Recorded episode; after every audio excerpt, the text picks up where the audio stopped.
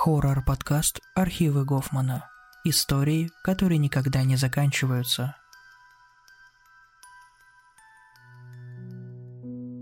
Тишина в салоне была удушающей.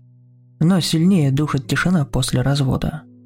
Когда мы ехали к хижине моего покойного дяди с полными чемоданами еды, было трудно поверить, что всего несколько недель назад все было хорошо между мной и Камилой.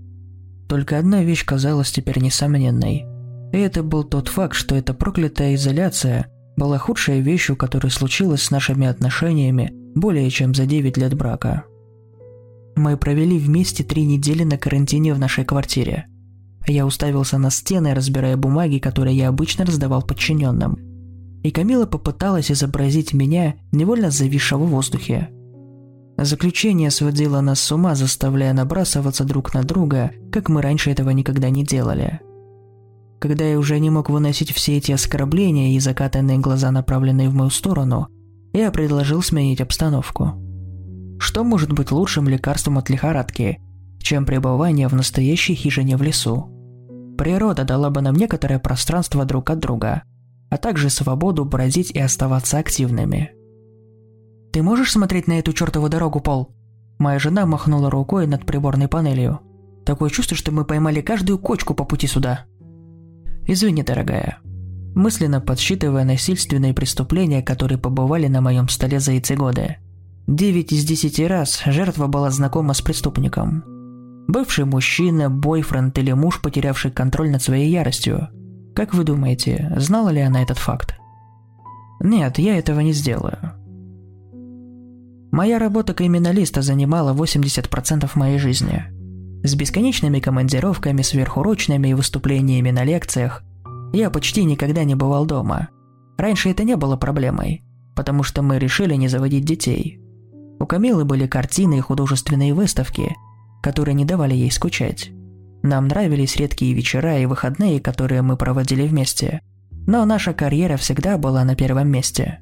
Поначалу эта почва сделала нас настоящей крепкой парой. Однако сейчас это была чертовски глупая идея. Камила откинулась на заднее сиденье, сложила руки и уставилась на дорогу перед нами.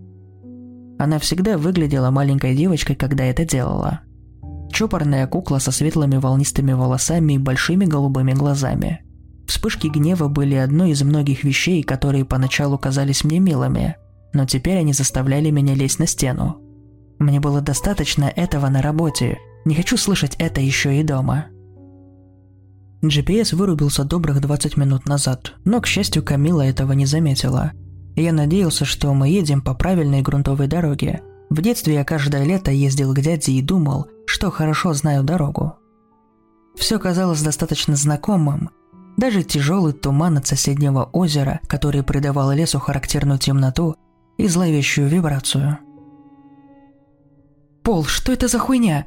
Камила резко выпрямилась и глядела в боковое окно. «Черт, запри двери! Запри эти чертовы двери и не останавливайся!» – воскликнула она. «Что это такое?» Воскликнул я, ведя машину ровно и резко поворачивая голову вправо, чтобы посмотреть, почему она кричит. Мы ехали по песчаному участку дороги, и колеса пикапа боролись с ямами. Какой-то мужчина выскочил из-за машины и положил обе руки на капот.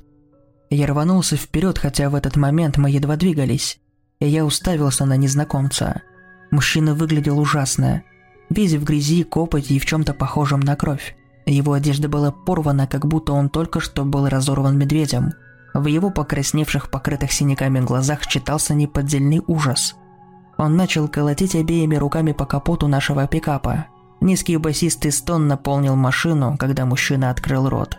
Он больше походил на большой станок, скрежущий зубчатыми колесами, чем на человеческий голос – «Господи!» – выдохнул я, наблюдая за струйкой крови, стекающей по подбородку мужчины, который продолжал стонать. Его рот был темной дырой, заполненный слизью и кровью, но без языка. «Твою мать!» – моя жена закричала, схватилась за руль, когда я оттолкнул ее. «Ты можешь успокоиться?» – крикнул я в ответ. «Я не собираюсь сбивать этого парня!» Мне не нужно было волноваться, так как раненый незнакомец уже поднимался, оставляя лужу крови на капоте. Он проковылял мимо моего бокового окна, вывернув шею, чтобы посмотреть назад, на другую сторону дороги. Его вопли становились все громче, когда он тащился вперед с каждым шагом, стараясь уйти. Я хотел крикнуть мужчине, чтобы он остался, мы могли вызвать ему скорую помощь, но Камила была совершенно неуправляемой на сиденье рядом со мной. Кричала на меня, чтобы я ехал, пыталась надавить ногой на педаль газа. Я нажал на педаль газа, и после нескольких фальстартов мы отправились дальше в глубину леса. У меня не было времени думать о направлении движения, поскольку адреналин пульсировал в моем теле, и мышечная память взяла вверх. Мы приехали на полчаса раньше, чем ожидалось. Я вел обезумевшую Камилу внутрь и принес наши сумки, прежде чем отправиться к месту, где всегда ловила по крайней мере три палки. Я позвонил в 911 и рассказал диспетчеру о человеке, которого мы видели, его приблизительное местоположение, а также координаты хижины моего дяди. Оператор дал мне знать, что местный офицер может зайти позже вечером, чтобы допросить нас. Я не спеша прошелся по периметру, прежде чем вернуться в хижину. Первоначальный шок и страх прошли, и профессиональное любопытство начало расцветать. Я мысленно пробежал по этой сцене, перебирая все детали, пассивно задокументированные моими зрительными рецепторами. На подсознательном уровне в нашем мозге происходит много процессов, о которых мы не знаем. И требуется значительное количество усилий, чтобы собрать все это воедино после травмирующего события. Во что была одета жертва? Под этой всей грязью было трудно что-либо разглядеть, но одежда казалась вполне обычной. Свободные брюки и куртка темного цвета. Какова была степень повреждений этого человека? Опять же, трудно сказать. Он определенно сильно спотыкался, когда двигался, но это могло быть вызвано усталостью, а не хромотой. Единственной видимой раной был окровавленный рот с отсутствующим языком. Почему я ему не помог? Было слишком легко обвинять во всем реакцию моей жены, но правда заключалась в том, что я тоже запаниковал. Я был скрупулезен в своей аналитической работе, но имел минимальную полевую подготовку. Этот раненый человек был где-то в лесу этой ночью – и это будет полностью моя вина, если с ним что-нибудь случится до того, как аварийные службы его найдут.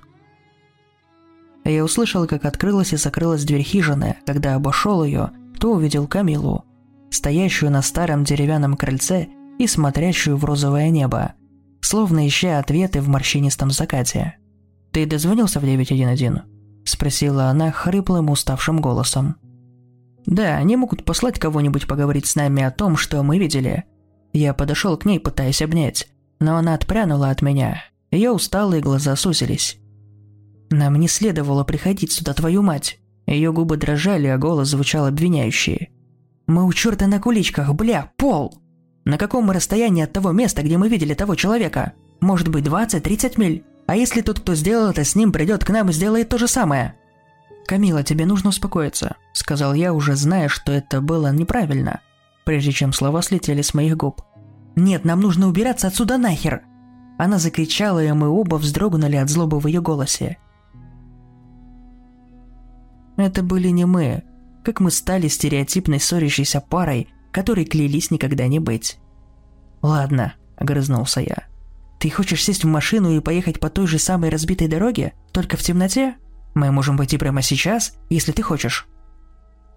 Камила колебалась, обхватив себя руками, словно защищаясь, а потом покорно покачала головой. Скорее всего, этот человек, которого мы видели, попал в какую-нибудь странную аварию. Менее вероятно, но даже возможно, что он имел несчастную встречу с диким животным.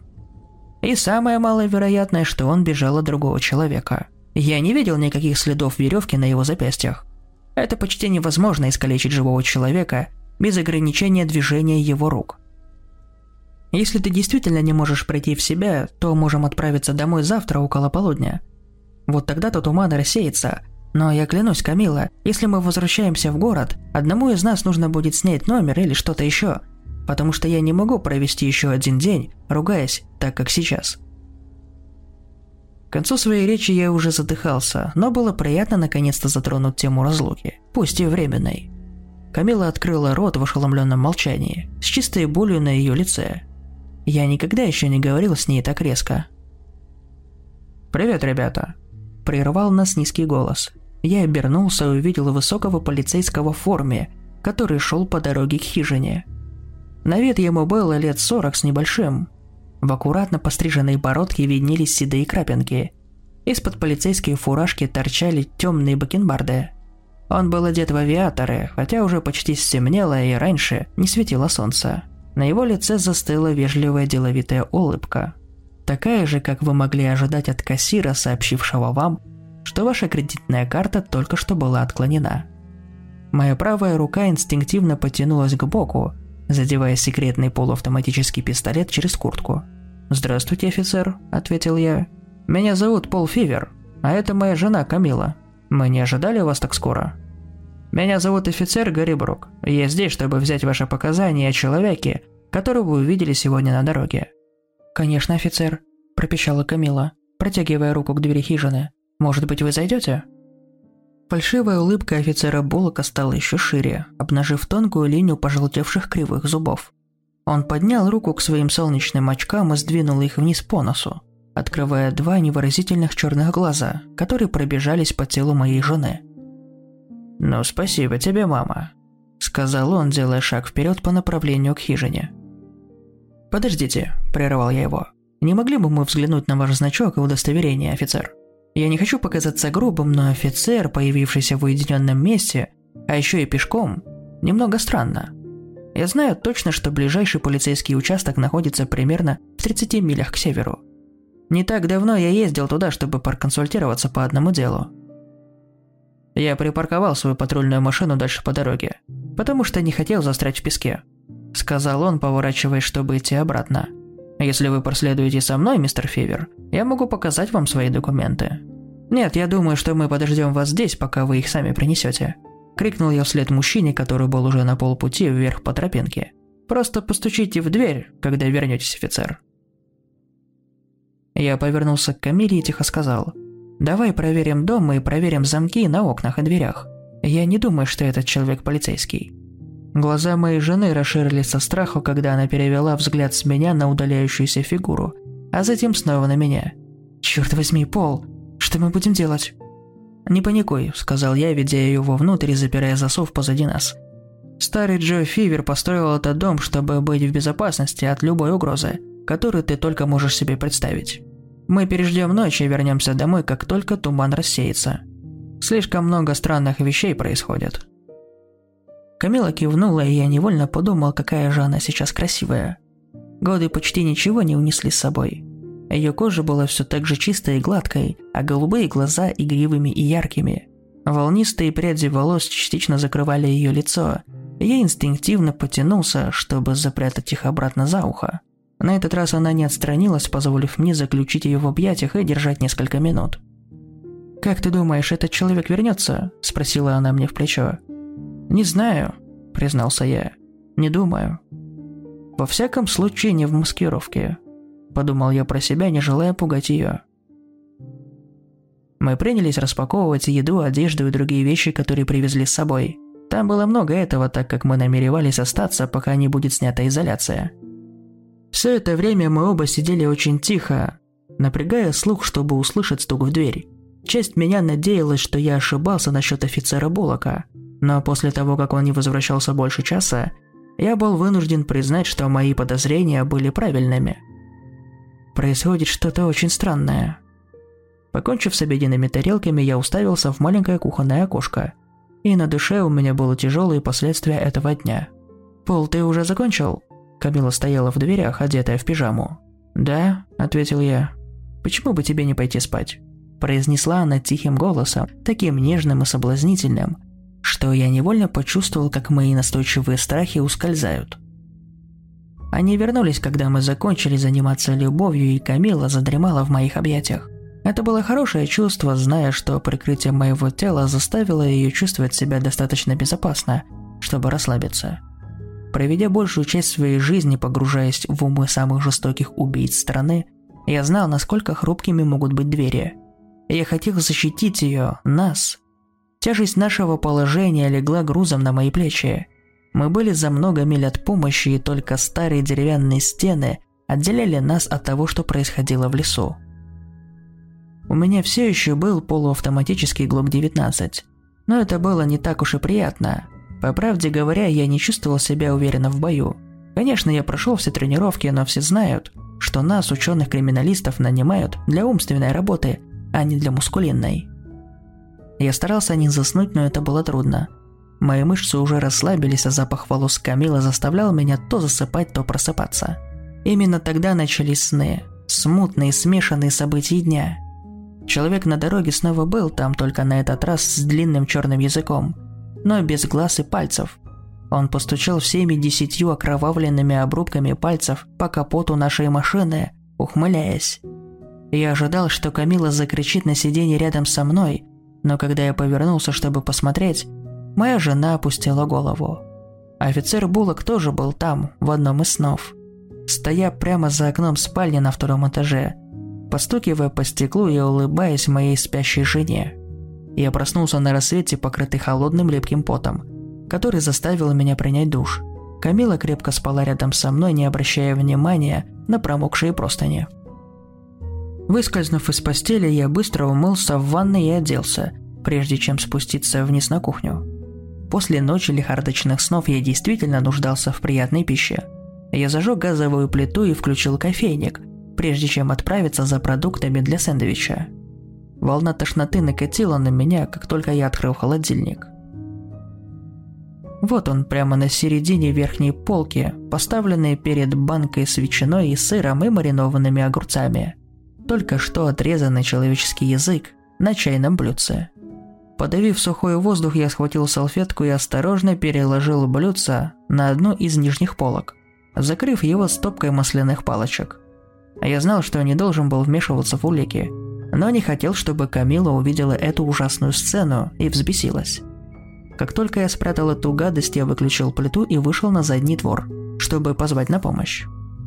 Не было времени звонить в 911. У меня все еще был номер начальника полиции ближайшего отделения. Я позвонил ему напрямую. «А это кто еще?» Раздался в моем ухе хриплый голос шефа Крауфорда. «Извини, что беспокою тебя, Эрл, но это срочно. Это Пол Фейвер, мы вместе работали там над одним делом убийцы, Мачете, пару лет назад». Эээ... Послышалось какое-то шарканье. Потом более внятное. «Да, конечно, агент Фейвер. Что я могу сделать, чтобы помочь ФБР?» Вы случайно не работали вчера допоздна и не получали отчет о человеке с отсутствующим языком? Спросил я его. Ты имеешь в виду звонок с того дня? Я уже уходил, когда слышал, как один из дежурных офицеров позвонил мне и сказал, что это был ложный рапорт. Ложное сообщение? Растерянно спросил я. Что ты хочешь этим сказать? Ну, звонивший дал очень расплывчатые указания относительно того места, где была замечена предполагаемая жертва. Так почему же никто не вышел на допрос свидетеля? Спросил я, возмущенный очевидной некомпетентностью местной полиции. Как только они поймут, что облажались с агентом, начнется большой переполох. «Эй!» Голос Крауфорта был оборонительным. «Мои ребята отправились к определенным координатам, которые свидетель оставил диспетчеру. Они нашли хижину, она была заброшена, заколочена досками и закрыта. Они пытались перезвонить парню, но его телефон был отключен. Я снова начал расхаживать по периметру, глядя вглубь леса и пытаясь осознать вопиющую ложь шефа. Я тот, кто звонил в полицию, и в настоящее время нахожусь в коттедже со своей женой. Какой-то парень, утверждающий, что он офицер, появлялся вчера, но у него не было значка, и он ушел. Сегодня утром я проснулся и обнаружил чертов человеческий язык в своем холодильнике, и ты говоришь мне, что твои люди действительно приходили сюда, чтобы проверить все? На другом конце провода не было никакого ответа, только помехи. Я отодвинул телефон от уха и посмотрел на экран, чтобы увидеть, что он начал мигать. Я раздраженный потряс телефон, не думая, что это поможет, но отчетливо надеясь, что это может помочь. Через несколько мгновений экран погас. Я проклял это дурацкое устройство и направился обратно в хижину, пытаясь сосредоточиться на том, что только что услышал. Что-то заставило меня замедлить шаг – это было чувство, что за мной наблюдают.